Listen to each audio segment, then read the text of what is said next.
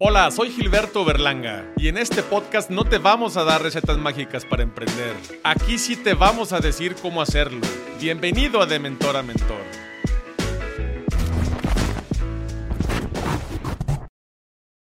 Bienvenidos a un episodio más de Mentor a Mentor. El día de hoy tenemos a un mentor empresario que se dedica a pronto moda y está en la industria del calzado y platicaremos un poco de cuáles son las ventajas, desventajas de tener una licencia de, de una marca o un producto. Bienvenido a De Mentor a Mentor, Enrique Arnavic. Hola, ¿cómo estás? Muy bien, Enrique, ¿cómo estás? Bien, bien, muchas gracias. Encantado de, de, la invitación. Gracias por estar por, con, con, nosotros en, en, De Mentor a Mentor. Y Enrique, para empezar, quiero que nos platiques un poquito a qué te dedicas. Nos dedicamos a, eh, al calzado eh, en la vertiente de pronto moda. Este, lo que hacemos nosotros es que vemos cuáles son las tendencias actuales de, de moda, las aterrizamos o las tropicalizamos en el mercado mexicano y, y ponemos producto eh, que es este, bastante alcanzable a los bolsillos, pero con una propuesta de moda muy actual. Eso es básicamente lo que hacemos para damas, niños, caballeros. Del calzado. Exactamente, todo, todo relacionado con el calzado. Sandalias, eh, sandalias de playa, sneakers, botas, eh, etcétera, ¿no? ¿Y por qué empezaste haciendo esto, esto del, del, calzado? Este, fíjate que empiezo, siempre había tenido la curiosidad de emprender y tenía yo, yo trabajaba para Hagar, eh, la ropa esta de, de... los jeans. Ajá, sí, como de los chinos estos y como dockers, ¿no? Entonces trabajo para ellos, estábamos haciendo en algunas líneas de ropa, yo soy mercadólogo, este, estábamos haciendo algunas líneas de ropa con un equipo de diseño para una nueva marca eh, que querían lanzar para niños con mezclilla y lavados y algunas cosas. Entonces, eh, yo pensaba que por qué estar eh, dedicándole todo este talento a, otra empresa y me gustaría a mí eh, emprender en algo y un amigo empezó haciendo botas vaqueras este, en un formato de, un muy pequeño, una empresa muy pequeña. Este, sacó una horma muy bonita, o sea, que parece italiana y le echó ahí de su, su, de su cosecha y de su creatividad. La verdad dejó un producto muy, muy especial, muy bonito. Y me llamó mucho la atención que, que, esta persona con una sola horma, con una sola idea, sacar un producto tan padre. Y de ahí como que tuve la idea de, de, de yo también querer sacar una línea de, de, calzado, ¿no? Sobre todo porque cuando iba a trabajar, este, en aquellos tiempos, se usaba se usaba que ibas muy formal a trabajar, ¿no? Entonces era a fuerzas, pues aunque fueras una oficina X tenías que ir pues de vestir. Y entonces no había tenis que te pudieras comprar que estuvieran padres. Digo, hace 20 años eso, ¿no? Este, que te pudieras comprar que estuvieran padres y que, y que fueran con, con la ropa casual. O sea, no había tenis casuales como para vestir. Sí había, pero Prada y costaban sneakers que puedes utilizar para ir a trabajar que no se ven mal si los eh, Exactamente. con un traje o con un saco. Exactamente. Y había pero Prada y costaban, no sé, por ejemplo, 25 mil pesos de ahorita. Entonces, pues no eran eh, asequibles para, para un empleado normal, ¿no? Entonces yo decía, ¿por qué no hay una línea de calzado que puedas ir a comprar a una tienda departamental que te cuesta un precio normal? Ejemplo, ahorita 1.200 pesos o 1.500 pesos y que se vea muy bien con vestir y que sea cómodo y que esté cool, ¿no? Porque a mí los zapatos, eh, los zapatos nunca me han gustado, los de vestir, pues. Entonces, más o menos por eso, por eso empezamos a emprender. ¿Y empezaste con tu marca o compraste alguna licencia de alguna marca o un producto? Sí, no. de hecho, eh, siempre quise lanzar mi marca y hice varios intentos con, con diferentes eh, brandeados que hicimos pero nunca tuve muy buen resultado. El mercado mexicano es complicado para, para, el lanzamiento de una marca y para colocar producto, este, porque está muy dividido y la sensibilidad del precio es algo, es algo complicado en, en el mercado mexicano. Si haces algo de mucha calidad, eh, es complicado que te lo pague el, mercado, el, el, grueso de la población. Y en, un, y en un segmento más bajo hay mucha competencia, también hay zapato muy bien hecho, entonces si hay por ahí un juego con la sensibilidad del precio.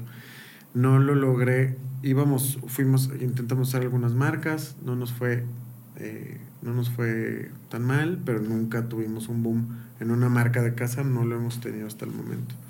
Ahí vienen nuevos planes con una marca nueva, pero... Con una marca de ustedes ya nueva. Así es, que yo creo que esta sí va a ser la, la buena. Esperemos que sí. Te deseamos todo el éxito. Y si retomamos en aquel momento en el que no tuviste éxito en, en, en, esa marca, ¿cuáles fueron tus lecciones aprendidas? Híjoles, un montón. Este, para empezar que hay que analizar muy bien el mercado antes de entrarle con un producto. O sea, es muy bueno que uno tenga el feeling. Digo, yo soy mercadólogo aparte, ¿no? O sea, sí tomé algunas herramientas. No debiste para de haberlas tomado para hacerlo.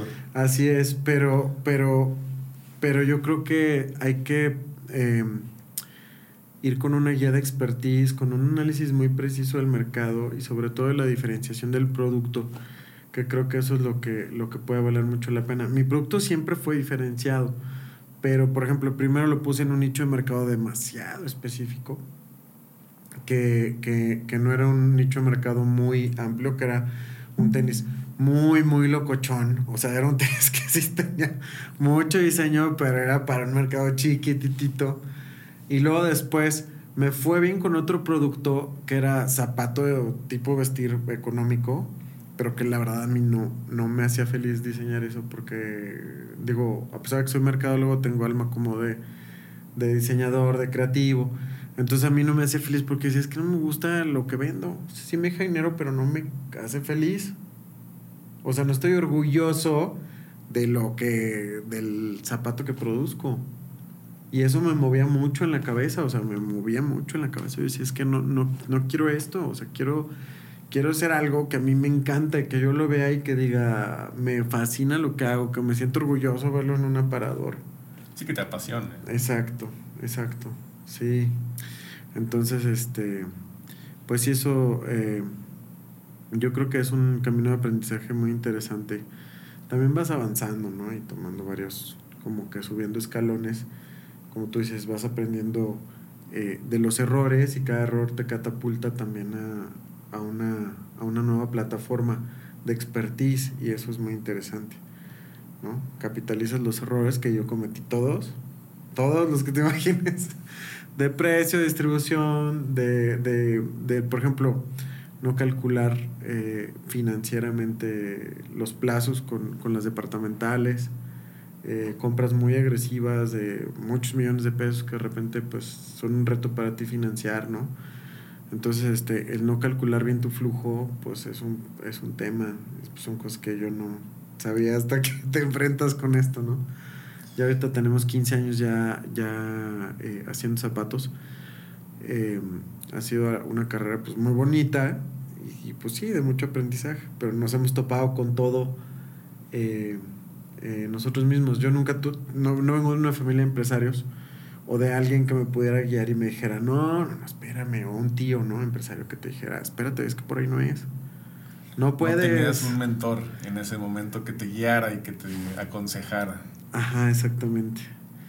Después me encontré, eh, años, muchos años después, o sea, yo empecé hace 15 años y hace como unos 6 años, empecé a, a, tener un mentor que sí me, la verdad, fue, fue un parteaguas, que es este Humberto Vela de Calzado Bosch y él empezó a decirme, no, no, no, Enrique, pero ¿qué haces? O sea, no, no hagas esto, no, hagas esto, por ahí, haz otra cosa. Pero ya llegaremos al tema ya de los mentores. Pero emprendes, creas tu marca. Sí. Eh, no tienes éxito. Sí. ¿Qué siguió después?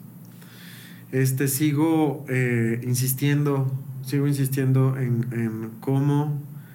Eh, en cómo poder poner un producto en el mercado que valga la pena. Entonces empiezo a trabajar para las marcas propias de para CNI. Eh, trabajé pues varios años con ellos, en donde ellos me yo les proponía diseño de la plataforma el zapato, por decirlo así, o sea que sería suela, horma eh, y, este tipo de factores. Y ellos definían el modelo del, del, zapato, entonces más bien el diseño per se del, del, zapato pues venía mucho en parte por CNA, aunque yo proponía solo suelas y horma, ¿no? Y ahí con ellos pues empezamos a hacer negocio y luego este CNA tienen como eh, con ellos crecimos mucho mucho, o sea, empezamos a hacer ya eh, un volumen muy bueno de pares este, mensuales y empieza CNA como a tambalear un poco con la proveeduría nacional porque empiezan a importar de nuevo de China. Como que habían parado un poco China, se meten muy duro en, en, México y luego paran un poquito en México y empiezan a importar más. Y cuando, cuando me quitan cuotas de pares a mí, yo dije, no, pues yo ya tengo una infraestructura, pues, pues una buena infraestructura para batir estas situaciones y entonces yo lanzo otra marca otra vez Ok, pero con CNI tú les compraste una licencia. No. No, tú seguías. Yo seguía haciendo, yo seguía haciendo producto on branded, por decir así, o le ponía una marca que yo tenía. O ellos le ponían ya la marca al final. Sí, siempre fue con marca CNI, ¿no? Entonces nosotros seguíamos diseñando, seguíamos haciendo cosas, pero se iba para marca CNI. Después, cuando CNI, eh, ellos tienen sus diseñadores, entonces ellos nos mandaban propuesta de diseño y yo, yo les fabricaba el zapato. Nada más. Hacemos diseños de desarrollo y fabricación este, de lo, a, a, los ajustes de diseño que ellos querían. Pero cuando ellos bajan el nivel de pedidos con nosotros, nosotros buscamos cómo suplir esta, esta parte de, de que nos falta, ¿no? De programación de, de pares. Y entonces lanzamos una nueva marca en Zapica pues yo con miras de, ver si podía funcionar otro intento con las marcas de, casa, ¿no? Y entonces en este intento sacamos una colección muy bonita, llega a Liverpool en Zapica y nos conocemos. Y me dice Liverpool, pues está muy bonito, pero yo no lo quiero con tu marca, yo quiero que lo hagas con mi marca que es That's It. Y le digo, bueno, ok. Y entonces empiezo a fabricar para, para That's It. Entonces. Ok, pero ahí compraste tú, las, Liverpool te dijo, tú me vas a fabricar mi marca. Exactamente. Aún todavía no tengo ninguna marca hasta ahí. Todo era trabajar para las marcas de los demás. O sea, y entonces That's It me dice, Enrique, este, quiero que me, que me desarrolles una colección completa porque es algo que pues nosotros no hemos no hemos podido hacer o no tenemos el departamento específico para hacer una colección de calzado. ¿No? Yo les digo, claro, con todo gusto, les desarrollo una colección completa, toda la pirámide de merchandising, ¿no? desde moda, monoproducto y básicos. Este, les gusta mucho, compran toda la colección y entonces nos casamos con Liverpool con su marca propia, que es That's It. Hasta la fecha nosotros diseñamos este, pues el 95% de, de los SKUs que, que hay expuestos en, los aparadores. Este, les hacemos una propuesta de assortment completo para toda la temporada y, lo dividimos en los meses y inclusive nosotros ya este, les ayudamos a armar la compra y todo porque como conocemos perfectamente el sistema pues le decimos esto puede ir para tiendas de calor esto aquí, esto en estos meses, esto en, esto, esto en estos otros meses, vamos a hacer un refuerzo de esta mercancía en este mes por esto, y ya les mandamos por ahí la estrategia porque ya son varios años trabajando con ellos. Y este. Y bueno, pues ahí empezamos a, acercarnos todavía más al diseño.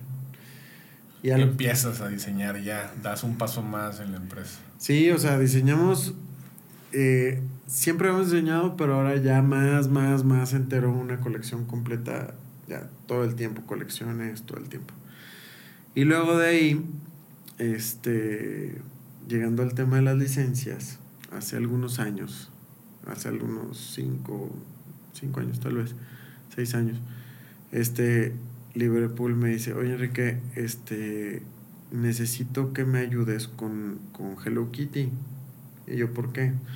Quiero hacer una colección de Hello Kitty, pero me trajeron unas propuestas y están muy feas. Y yo no quiero trabajar con, con ese proveedor y yo quiero que lo hagas tú. Y yo, pues bueno, entonces empezamos con esta, con esta colección, hacemos un diseño de una colección muy exitosa. Este. Entonces Hello Kitty me dice, oye, hicimos una colección para Liverpool, nos fue súper bien, ¿por qué no tomas la licencia? ¿Por qué no me compras la licencia de Hello Kitty y tú ya te dedicas a diseñar y a producir? Exactamente, para todo México en la categoría de calzado. No tengo la, la parte de niños porque aparte las licencias están divididas, muchas veces las, eh, las dividen en muchos segmentos, ¿no? No nada más zapatos, sino a veces dividen calzado infantil, calzado damas, calzado caballero y así, ¿no? O por puntos o por tipo de zapato deportivo, casual, eh, playa, por, por un ejemplo, ¿no? En este caso me dice Hello Kitty, quédate, yo sé que no tengo niños, pero lo hicimos para damas y nos fue súper bien, o sea, vendes más que nuestro licenciatario de niños, ¿por qué no te quedas con la licencia de damas? Y le digo, pues me parece súper bien, ¿no? Tomamos la licencia eh, para, para nivel nacional y esa es la primera licencia que compramos, este, Hello Kitty, con la que pues nos ha ido, nos ha ido muy bien, o sea, ha sido un experimento muy, muy padre, aparte de que es un personaje que, que pues es evergreen, ¿no? Sí.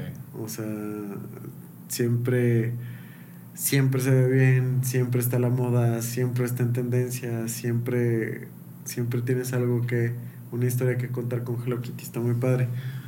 Entonces, este... Todos los que tenemos hijos e hijas tenemos algo que, que decir de Hello Kitty en algún momento. ya, ya, llegamos al tema de la licencia. Sí. Compras la licencia. Sí. Platícanos un poquito de... A ver, tienes tú, compraste tú la licencia, pero la marca no te pertenece a ti. No, la marca es de Sanrio. La marca es okay. ¿Cuál es el proceso que, que, tuviste que. por el cual tuviste que pasar para poder comprar esta licencia? Aquí hay. Aquí hay una investigación eh, que te hace la licencia como para acreditarte, acreditar si puedo hacer un buen negocio contigo. Yo creo que las licencias lo que les interesa es que pueda ser una persona que domine eh, el segmento del mercado para el que está pidiendo la licencia, mochilas, plumas, camisas, zapatos, que realmente tengas el expertise necesario y la potencia comercial eh, como para poder poner su producto en las tiendas que les interesa.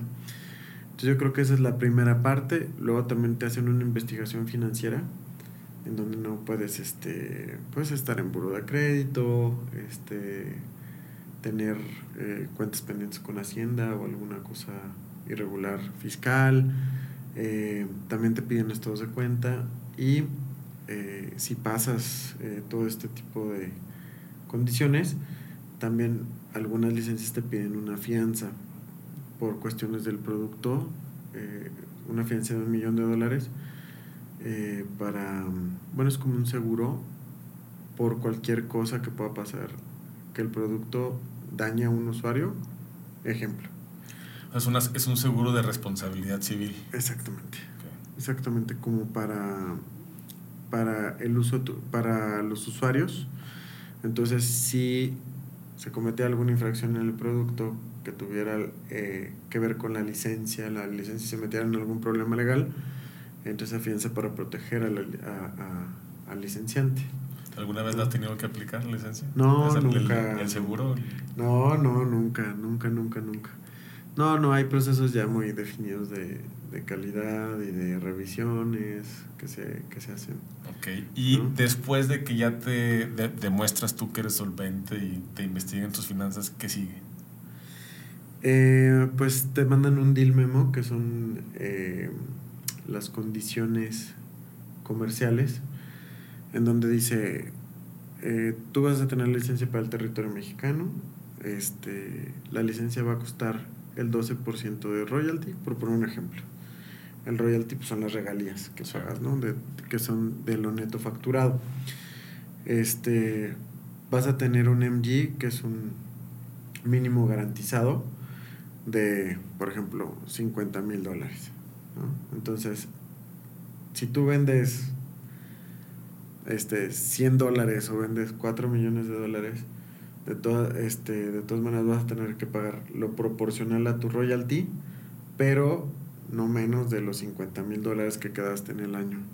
Entonces tú tienes que buscar que el negocio te dé cuando menos el mínimo garantizado, ¿no? Porque luego también ese es un problema, meterte a firmar una licencia cuando a lo mejor no tienes eh, bien, bien controlado hacia dónde va. Eh, a veces tenerle fe a un producto no es suficiente, yo pienso que hay que tener una planeación de negocio en donde digas, ya tengo a, ejemplo, Sears, con esta colaboración amarrada, ya sé que me van a comprar la licencia, entonces pues ya lo firmas y haces un esquema de negocio para negociar tu mínimo garantizado. Claro, al final en un negocio siempre hay riesgos, pero lo que eh, me dices es que minimizas ese riesgo. Claro, claro. Sí, porque yo, yo he oído, digo, ahorita les digo que más bien en el deal memo, pero yo he oído que eh, muchos empresarios han tenido experiencias no gratas con las licencias porque dicen, pues sí, es que me sacaron 20 mil dólares y luego nunca los gané y este, o sea, no los recuperé porque yo lo entiendo, ¿no? Porque a lo mejor te emocionas, tomas una licencia, lo firmas, mandas la lana, pero yo lo que considero es que siempre debe haber un plan eh, primero sobre la licencia y el producto, de dónde lo vas a colocar y el precio. Y entonces ya que tienes tú esta idea y que dices esto sí va a funcionar, a lo mejor ya firmas, firmas la licencia, ¿no? Hay ciertas eh, cosas que se pueden hacer. Las licencias siempre están abiertas a negociar. Entonces yo pienso que, o sea, no, no, no es como que te vayan a poner esto del deal memo y te dicen, es 12% el territorio mexicano, mínimo 50 mil dólares, vas a mandar seis pares de muestra de cada SKU que hagas. Este, te vas a someter a aprobaciones de 15 días porque hay un buro de aprobaciones donde tú subes tus diseños y luego hay un tiempo en el que ellos van deliberando si, si funciona o no funciona. ¿No? Este, ¿Qué más condiciones vienen ahí? Eh, la duración obviamente del contrato, si es por un año, por dos años, por tres años. Este, también si puedes hacer colaboraciones con marcas, si puedes o no puedes, y qué porcentaje tienen, porque a veces las colaboraciones con marcas son más baratas en royalty. O sea, si entra, por ejemplo, Hello Kitty por That's It, con una marca de Liverpool, a lo mejor eh, la marca eh, baja su, su, su, nivel de royalty en una colaboración para que pueda ser más eh, alcanzable para el consumidor final. ¿No? bajan su porcentaje para que puedan llegar a más gente. Exactamente. Y luego en el deal memo, que son los términos comerciales, también te dice qué categorías vas a tener. Botas, sandalias, sandalias de playa, este, sneakers, deportivos, eh, pantuflas, eh, etcétera, ¿no? Todas, todas, todas las categorías de zapato en las que, en las que tú quieras estar y participar, que yo considero que si tomas una licencia debes tomar todas, porque es muy feo que a lo mejor tú hagas un sneaker súper ganador y luego el de botas haga algo similar a lo tuyo cuando tú podrías y también no porque no le vaya bien, sino porque tú podrías haber aprovechado esa, esa, esa, esa sinergia, esa empuje que ya tenías en el mercado con uno de los productos para impulsar otros al mismo tiempo. Entonces yo considero que si se toma una licencia en una categoría hay que tomar todas o sea, si es calzado, pues todo calzado, ¿no? Entonces también viene qué categorías y luego también vienen los canales. Y en los canales también hay que tener cuidado eh, en, en, seleccionarlos muy bien, porque también no está nada padre que después le licencien a alguien más la otra parte del canal y te haga la competencia con productos similares a los tuyos. Y es legal. Entonces, hay que tener cuidado. Entonces, yo pienso que el deal memo, eh, más que el contrato, es algo a lo que hay que prestarle mucha, mucha atención. El deal memo son las condiciones comerciales y es donde hay que, hay que negociar duramente. Oye, no me pongas ese mínimo garantizado de 50 mil. Vamos a hacerlo por 20 mil. De todas maneras, mi plan de negocio es este y nos ver muy bien, pero, pero, pero dame chance, ¿no? Las condiciones comerciales son las cláusulas ¿no? de, de un contrato, por, por decirlo de alguna manera. Pues en realidad es eh, viene todo el clausulado del contrato y estos son como los puntos álgidos, ¿no? Que es lo más importante a tomar en cuenta en la compra de una licencia. ¿Qué? ¿A quién? ¿Cómo? ¿Cuánto? O sea, esas preguntas son las que están ahí descritas. Y este es lo que te digo, ¿no? O sea, las categorías en las que participas de calzado, los, eh, eh, eh, los canales a los que participas, que, que les decía hace un momento que hay que tener mucho cuidado porque hay que seleccionarlos todos. Catálogos, mid-tier, que son tiendas como Coppel, Suburbia, todas estas, departamentales, que son pues, Liverpool, Sears, bla, bla, bla, ¿no?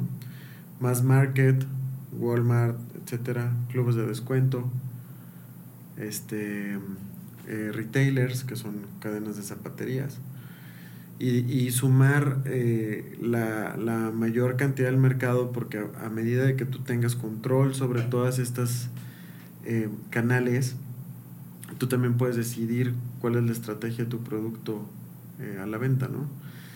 Y te digo que el deal memo es de mucho prestar la atención porque, por ejemplo, si tú no te fijaste que estaba más, que no tenías más market detallado en tu contrato, tú lo firmas bien feliz y al rato tú ves producto en Walmart. De, de la licencia que tú compraste. ¿Por qué? Porque... Te iba a preguntar eso. ¿Qué tipos de licencias hay? ¿Son, son exclusivas? Eh, ¿No son exclusivas? ¿Las puedes encontrar en cualquier otro lado? Sí. Mira, las licencias eh, generalmente te las da el creador de las licencias, eh, de, de quién es. Ejemplo, Bob Esponja te lo da Nickelodeon, que es Paramount. Este, Hello Kitty la tiene Sanrio. Este, FIFA, pues FIFA, te estoy hablando de licencias que actualmente tenemos nosotros, ¿no? Jurassic Park lo tiene Universal. Este, Dragon Ball Z, Dragon Ball Z lo tiene Toei. Entonces, generalmente las licencias hay que tener, esto sí quiero hacer mucho hincapié este, por si alguien, eh, eh, bueno, para los escuchas de este podcast, eh, es muy importante que la licencia se firme con un basamento jurídico interesante porque también he tenido malas experiencias al respecto. La licencia siempre se va a firmar el contrato directo con el dueño del personaje en cuestión, como lo que les decía ahorita. Hay algunos intermediarios eh, de todas maneras hay unos despachos eh, muy buenos de, marcas como Tycoon, eh, que son intermediarios de marcas, que son gente muy buena para, para, para, para formar el negocio entre el licenciante y el licenciatario. Pero aunque esté un intermediario, siempre tú tienes firmado tu contrato con, con el dueño de, del personaje, de la marca, etcétera. Como les decía ahorita, FIFA, Toei, Sanro, etcétera, ¿no? Y hay otros intermediarios que firmas con ellos y muchas veces hay historias de terror cañoncísimas en las marcas que firmas marcas que no tienen, que no son de su propiedad. Ya nos voy a contar más, pero alguna vez firmé una licencia este, que me dijeron que estaba eh, que la tenía un despacho en Nueva York y entonces me mandaron un contrato un despacho en Nueva York y pues yo la firmé y empezamos a trabajar sobre esta licencia este, y resulta que, que no había un contrato del dueño de la licencia al despacho en Nueva York. Un día de esos de insomnio me levanté y dije, ¿por qué no tengo este, este, este seguimiento jurídico? Cuando lo pedí, me dijo el cuate de, del despacho de Nueva York, es que no existe, yo no tengo ese contrato, que es el contrato de la marca al despacho de Nueva York. Entonces no tenía la licencia, me habían vendido algo que no existía. ¿Te vendieron algo que no, existía? Que no lo tenían, sí. Pero ¿cómo que te vendieron algo que no era, que no era de ellos? ¿Pudiste tomar alguna acción legal? Exactamente. Este, fíjate que eh, afortunadamente cuando yo firmo este contrato, lo firmo con este despacho en Nueva York y yo creo que estaba eh, bien, eh, bien pensado como para que tú no pudieras eh, meterte jurídicamente con ellos porque pues irte a pelear a Nueva York pues es un tema. Cuesta. Cuesta mucha lana y pues es algo que pues probablemente no ibas a hacer. Pero me cobran las regalías a través de un intermediario aquí en México, que es otro despacho, estos de marcas. Este, y, y, me, y me las cobran como regalías, marca tal. ¿No? Entonces con esto, pues se pudo, eh, se pudo eh, demostrar jurídicamente pues que estaba yo sufriendo de un fraude, ¿no? Yo hablé con la marca antes de esto y le dije, oye, eh, bueno, con los representantes, supuestos representantes de la marca que en realidad no era de su propiedad, este, le digo, oye, me vendiste la marca tal, y sí, pero no vas a tener ningún problema, tú avanza en el mercado así, este, vas a ver que, que esto puede funcionar muy bien y que yo les dije, yo no estoy de acuerdo en trabajar así porque yo sé que no tengo el sustento jurídico como para estar vendiendo una marca y pues yo no me puedo exponer con mis clientes. Digo, afortunadamente la marca nunca salió a la venta. Este, o sea, pudimos frenar todo. Solo avanzamos en algunas cosas de diseño cuando yo me di cuenta de que, de que esto pues no era, no era lo, lo legal. Y este, y digo, afortunadamente está ahí paró. Entonces yo le dije, mira, cuando yo te hice el pago de advance de regalías, ¿no? Porque decía, este, eh, no sé, por ejemplo, 10 mil dólares para pago de mínimo garantizado, ¿no? De regalías, marca tal. Entonces le dije, pues con este pago, pues ya está demostrado así. Le dije, hablé con un abogado penalista, porque pues, obviamente pues no querían este, dar su brazo a torcer. El abogado penalista le dijo, a ver, habló con sus abogados de esta persona y le dijo, eh, estás metido en un rollo de fraude por cómo... Eh, eh, manejaste toda la información porque teníamos WhatsApps, correos, porque pues manejaban información como una licencia que era de su propiedad y que es lo que te estaban vendiendo. Más aparte, el pago del, del advance de las regalías, que pues esto ya este finiquita pues el fraude. Y, y entonces esta persona me dijo, mira, no hay problema, te vuelvo tu dinero y deshacemos la operación. Ah, perfecto. Me regresó en Milana y ahí quedó. La verdad es que eh, fue una experiencia, pues, de cierta manera, eh, pues me saqué mucho de onda porque dije, ¿cómo es posible que se me hayan ido las cabras en, no revisar minuciosamente con la licencia que iba yo a contratar, ¿no? La verdad es que sí, sí, sí me dio... Eh, sí me sentí mal conmigo porque pues no era la primera que tenía. Actualmente tenemos seis licencias. Estamos por firmar otra para el siguiente año. Este, pues tenemos cinco años de experiencias con licencias. Este, nos ha ido pues, bastante bien. O sea, no es como que no era como que nuevo. Y esto me pasó hace un año. Este, y pues sí. Pero creo que es bueno platicarlo para que la gente que escucha el podcast pues esté eh, al tanto de que al, momento de contratar una licencia, las licencias siempre el contrato final se va a firmar con el dueño de la marca, el nombre comercial, el personaje. O sea, siempre se firma con ellos y si no está este contrato no va a ser una marca este, regular. Nunca firmen con un intermediario. Lo tuyo quedó en una mala experiencia porque al final pudiste recuperar tu dinero.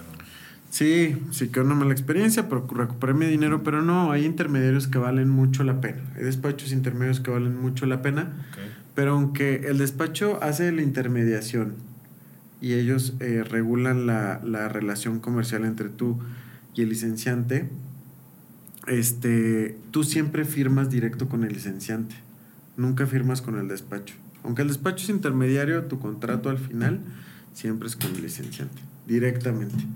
Entonces esto es donde, donde pues nada más hay que ponerse buzos, ¿no?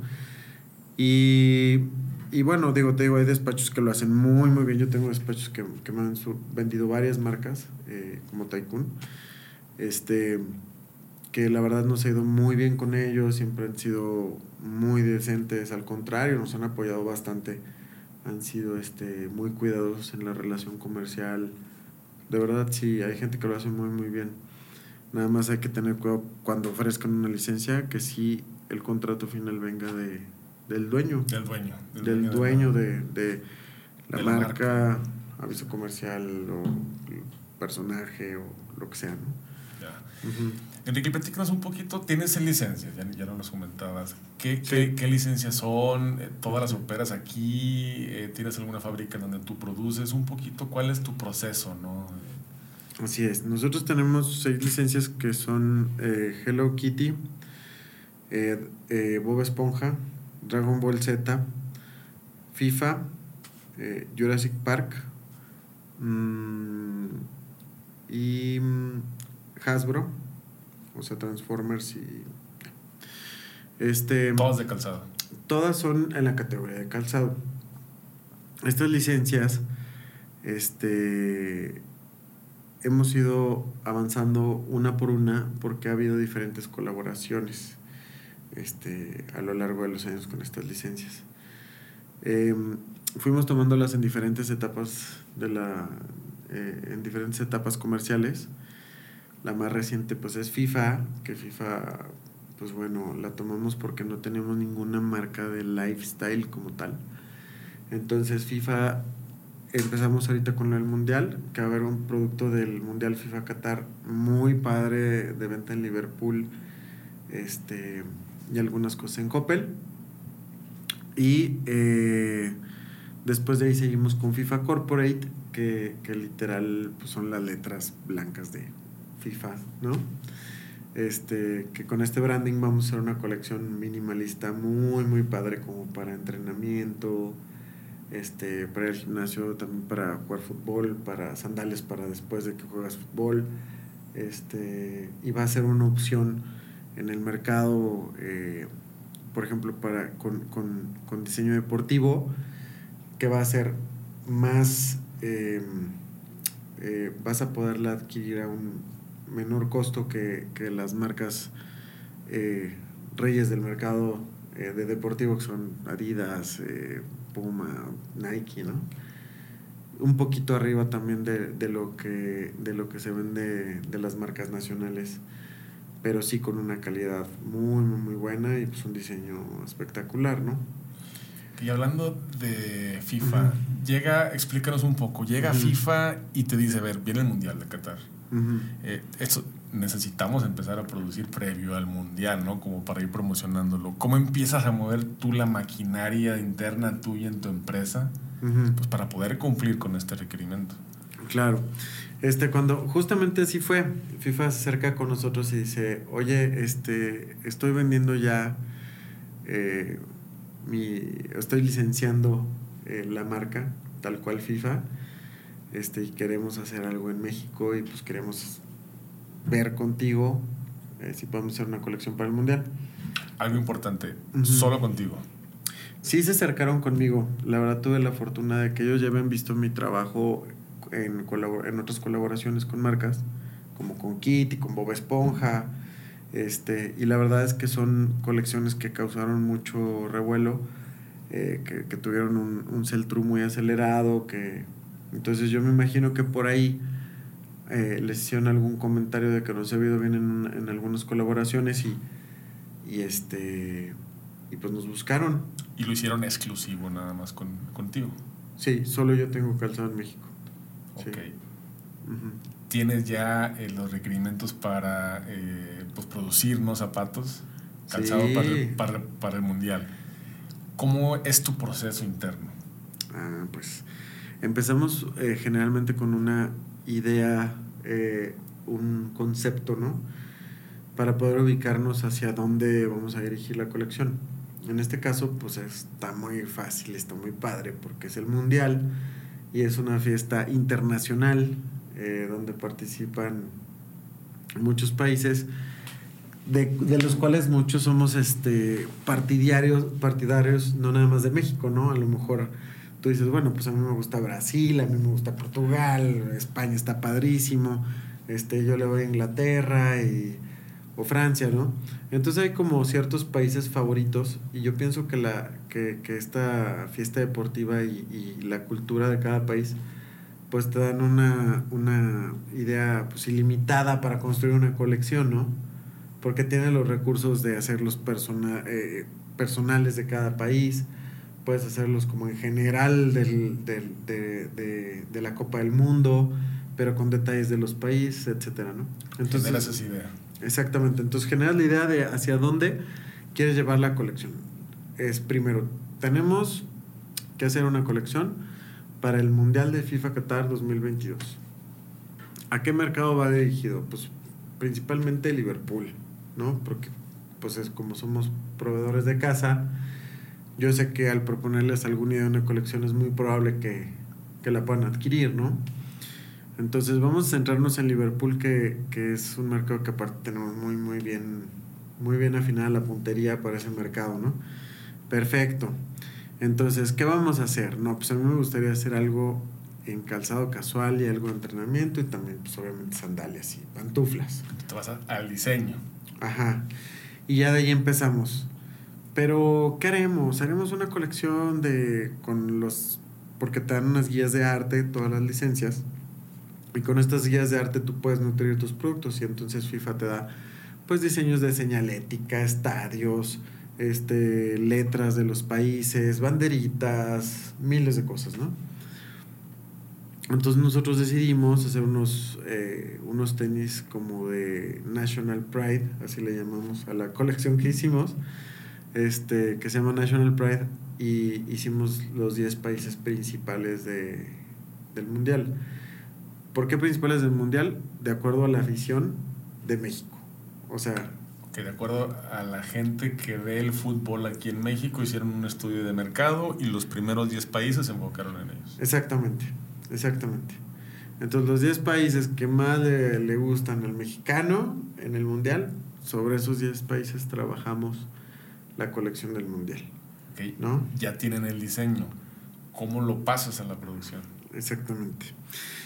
Hacemos Primero, cuando hacemos el diseño, nosotros buscamos suelas. Eh, eh, esto viene relacionado con lo que me dices. Primero buscamos suelas que ya tengamos en el mercado o suelas que vamos a producir para que nosotros hacemos, eh, nosotros le llamamos board, que en realidad es como un render del zapato. Antiguamente, en el calzado, muchos empresarios todavía trabajan así. La mayoría este, lo que haces es tienes una idea de zapato, lo haces realidad, vas con tu muestra con el cliente, le dices, tengo este zapato, ¿te gusta así? Perfecto, te lo compran y adelante. Y nosotros ya no hacemos eso, nosotros tomamos una sola que haya, que nos guste, que podamos producir o que ya la tengamos, una horma que nos guste o que vamos a producir. Y ahí mismo, ahí diseñamos el corte, hacemos un render y mandamos una presentación con el cliente y le, le, decimos, mira, esto es lo que te podemos ofrecer de FIFA. Para traducirlo del render a la realidad, pues nosotros ya tenemos las bases más importantes, pues que son hormas y suelas. Entonces ya nada más es el modelado y construir la muestra, ¿no? Construimos la muestra, el, el, la mandamos ahora sí con el cliente, pero ya de su selección, porque a lo mejor hicimos 100 SKUs y el cliente eligió 10 de esos 10 secados que ya se eligieron, le mandamos las muestras al, al cliente. El cliente dice, están padrísimos, muchísimas gracias, adelante con el pedido. Y entonces nosotros lo ponemos en una unidad productiva destinada. Yo no, yo no tengo fábrica, o sea, toda la mano de obra lo hacen asociados comerciales, que sí tienen la mano de obra. Ok, tú no fabricas nada, tú subcontratas la fabricación tú llegas al diseño y tú mandas la fabricación. Exactamente. No nada más al diseño, también hacemos el desarrollo. Con el desarrollo me refiero a esta traducción del, dibujo a, la realidad, ¿no? Pero no todos los pares, sino hacemos toda la escala. Si la escala es del es caballeros, entonces la escala es 25, 26, 27, 28, 29 entonces nosotros hacemos primeramente un central que puede ser 27, 28 y cuando queda muy bien hacemos la escala este, donde están todas las molduras por punto, todas las suelas por punto, todas las formas por punto, ¿sí? Y ya que todo queda bien, eso lo pasamos a la unidad productiva para que ellos puedan producirlo con los lineamientos de diseño y de, y de, y de desarrollo que nosotros necesitamos. ¿Y cómo te aseguras de que cumplan con la calidad y las especificaciones? Ah, pues para eso tenemos un equipo muy bueno de, de personas que nos ayudan. Están en tu equipo, que tú las mandas con el fabricante y que los están supervisando en sitio. Así es, tenemos una, un encargado de implementaciones, que implementaciones precisamente es esto de ver que la corrida y el desarrollo del calzado quede a los lineamientos que nosotros buscamos como, como empresa, porque sí tenemos estándares de calidad bastante altos, que esto nos ha llevado, la verdad, a, a tener un, muy buen éxito en el mercado, o sea, nuestros productos venden muy bien. Entonces, este, pero es porque sí cuidamos mucho la calidad. A los fabricantes no les hace a veces tanta gracia porque los, los tienes eh, apretados ahí en la banda ellos quisieran que el producto empezara a salir mucho más rápido y a veces que cuando se cuida la calidad, pues una banda de producción pues no va tan, tan rápido, pero sí tenemos... Eh, un encargado de implementaciones que ve el desarrollo y luego un equipo de calidad que es el que va a todas las fábricas a revisar aleatoriamente y si vemos alertas de calidad continuas se, eh, se revisa par por par. Que van revisando par por par y... Exactamente. Previo a que empiecen la producción, ¿ustedes cómo determinan cuánto volumen tienen que producir? ¿O eso se los dice en este caso eh, FIFA? No, nosotros eh, más bien cuando lanzamos los diseños con el cliente, dependiendo de qué éxito pueda haber en el mercado, es como llegan las cantidades a producir. Digamos que todo es sobre pedido. No hacemos nada en stock. O sea, no, decimos vamos a producir mil pares para ver si los vendemos. Más bien producimos sobre lo que ya tenemos vendido. Entonces yo le vendo a Liverpool y le entrego en 45 días su producción. Ok. Vamos a suponer que eh, Liverpool te pide 50 mil pares de zapatos, los cuales tú fabricas y una vez que se los entregas ya están vendidos y allí te los pagan. Exactamente. Okay. Sí, exactamente. Nosotros producimos sobre pedido y los mandamos. Y, y las cantidades pues se rigen dependiendo de la consideración de los compradores hacia el modelo. Que le tengan confianza, que sepan que hay una que, que muy probablemente se va a vender porque tiene una marca, tendencia, este, porque está bien construido, porque el precio coincide con, con la calidad, la marca, etcétera. Y dentro de todo el proceso que nos acabas de platicar, para ti, ¿cuál es, dime uno, un problema, el cuello de botella de todo lo que nos dijiste, para ti, ¿cuál es el más importante o con el que más sufres en el día a día en tu negocio? La producción. Uno, la producción. Sí, la producción, la mano de obra pero porque no cumple con el estándar, porque tienes que estar eh, invertirle más tiempo con ellos o porque no te dan el volumen que tú estás pidiendo y no cumplen con los tiempos. Porque es complicado la manufactura del zapato eh, porque tiene muchas fracciones. O sea, un zapato, por ejemplo, tiene 27 fracciones. Con esto quiero decir el que eh, doble el forro, el que lo revoltea, el que pone la esponja, el que pone el contrafuerte, el que lo conforma, ¿no? Entonces, si vieras un proceso de zapato, pues es un proceso largo. Entonces pasa por 27 o 30 manos durante el proceso. Bueno, todos esos tienen que estar bien concentrados, conocer el modelo y tener eh, expertise y hacerlo bien. Entonces, si sumas eso a que el zapato también tiene otros 27 o 30 componentes entre bullones, telas, cortes, aplicaciones, ojillos, conformados, planta, aditivos y etcétera, etcétera, etcétera. Este, sí es un producto no tan fácil de construir. Entonces, eh, tienen que ser fábricas que tienen mucho expertise llevando a su gente y solucionando problemas de mano de obra. Este, porque si no, pues puedes caer en, problemas eh, fuertes de, de producción. Para esto, lo que nosotros hacemos es que tenemos un sistema de prevención. Tenemos alertas de prevención todo el tiempo sobre todos los procesos, sobre todas las órdenes de compra. Entonces con esto, pues a lo mejor si se echan a perder 60 pares por algo que, no está bien, pero no se echan a perder 6 mil, ¿no? Pero sí es muy complicado, o sea, este, e, ese es el verdadero reto de la industria, la mano de obra. Además de que ahora con, las armadoras, eh, de, de, autos y toda la industria automotriz que está aquí en el estado han estado dando empleo formal. Escasez de mano eh, eh, eh, formal igual que muchos de los empresarios de aquí, pero les ofrecen transporte, les ofrecen un seguro de gastos médicos mejor que el seguro que tú puedes pagar social. Este, les ofrecen comedor, horarios de trabajo muy buenos, este, caja de ahorro y cosas de estas, ¿no? Que, que, que prestaciones muy, muy padres y están este, llevándose a la mano de obra calificada.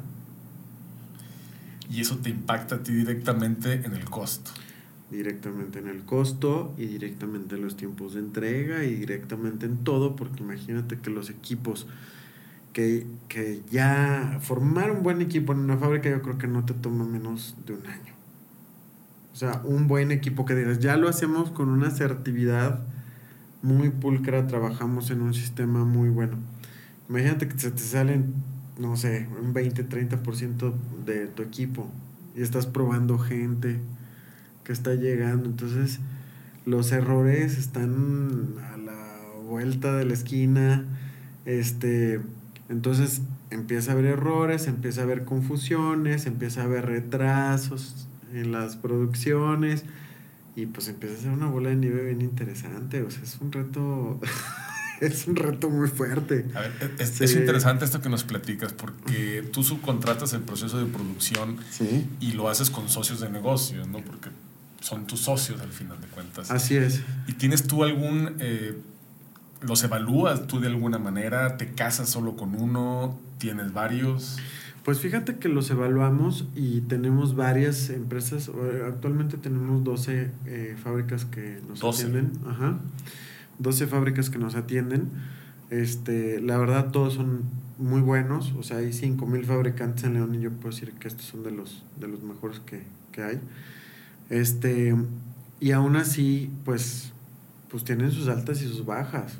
O sea, tienen momentos críticos donde le tienes que decir, oye, pues te voy a quitar esta parte de la producción para no afectarte más, lo voy a poner con otro proveedor en lo que tú te alivianas y puedes salir de la bronca de estos pares anteriores, porque generalmente no trabajan solo para, para nosotros, trabajan para algunas otras marcas.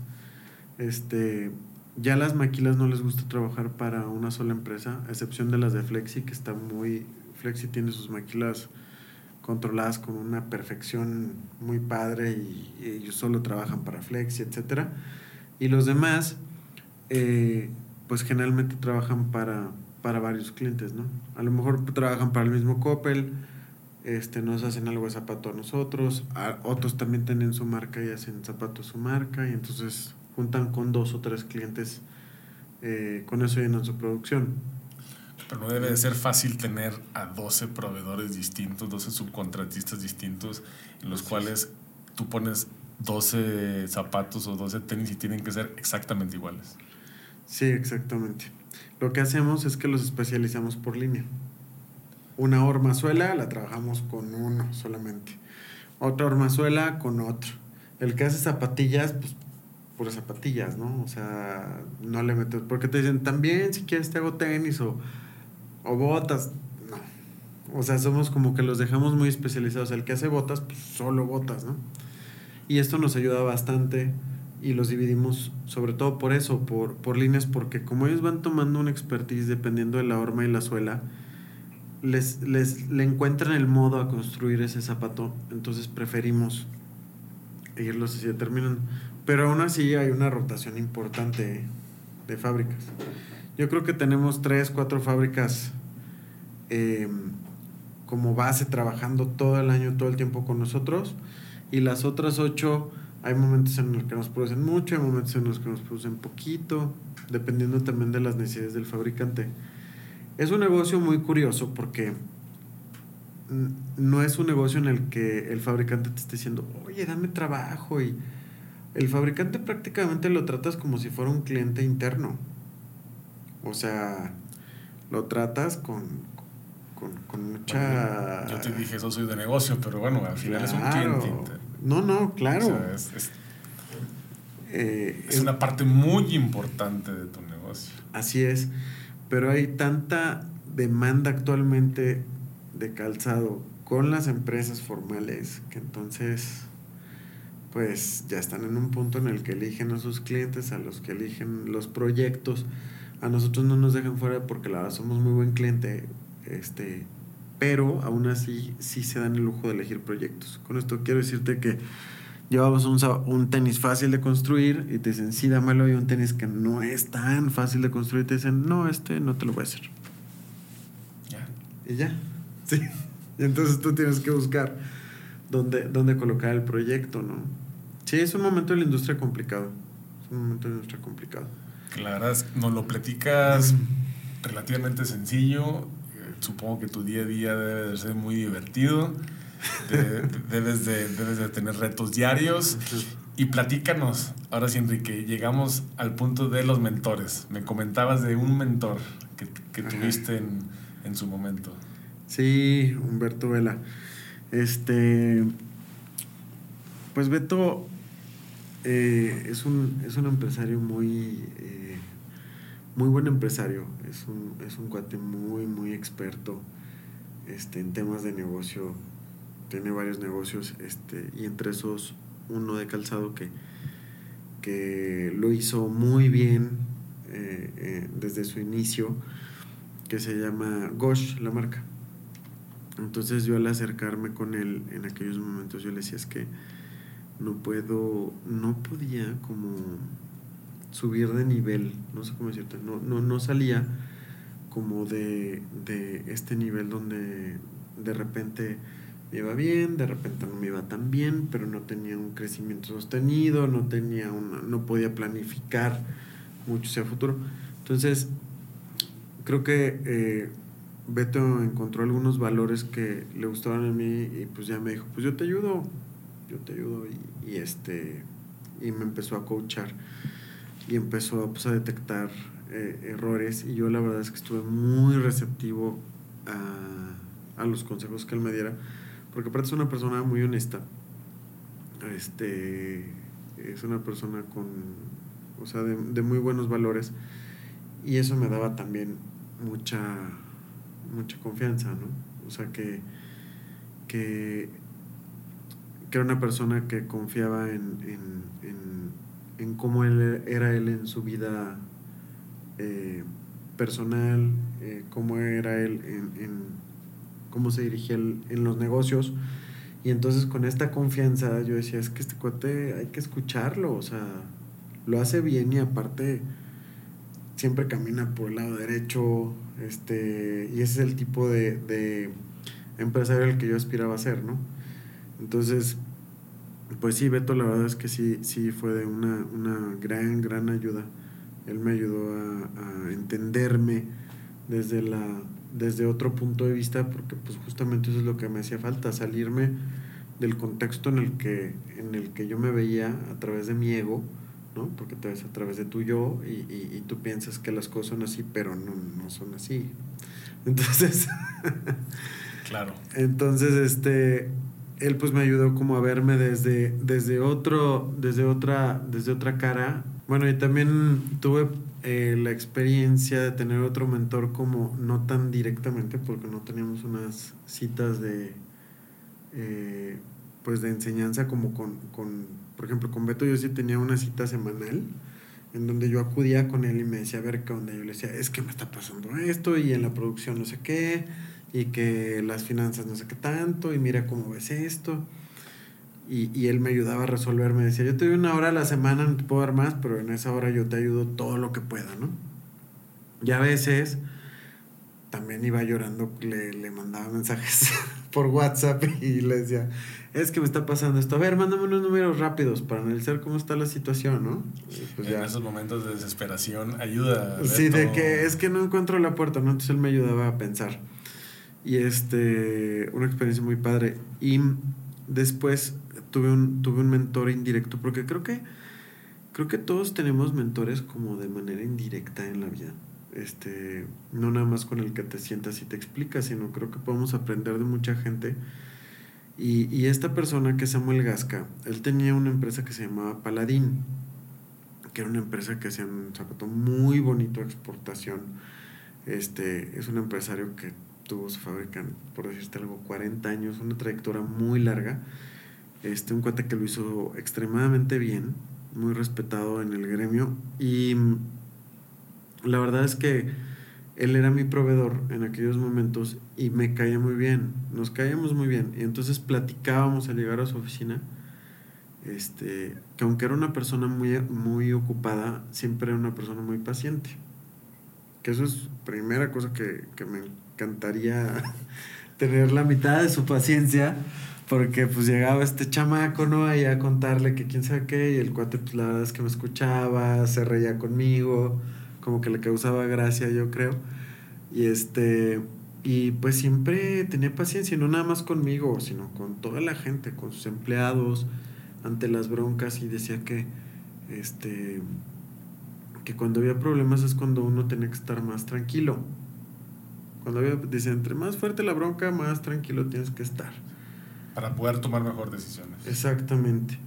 Y yo la verdad, pues eh, mi, mi, tipo de personalidad es un tipo de, de, personalidad pues más de más impulsivo, un poco más de arranque. Este, sí soy muy movido y todo esto, pero también esta parte que es como un poco impaciente, intolerante, ¿no? Pues también por el otro lado me hacía estragos eh, eh, en mis relaciones o en los negocios. Y entonces, no nada más esto aprendí de Samuel, sino muchas otras cosas.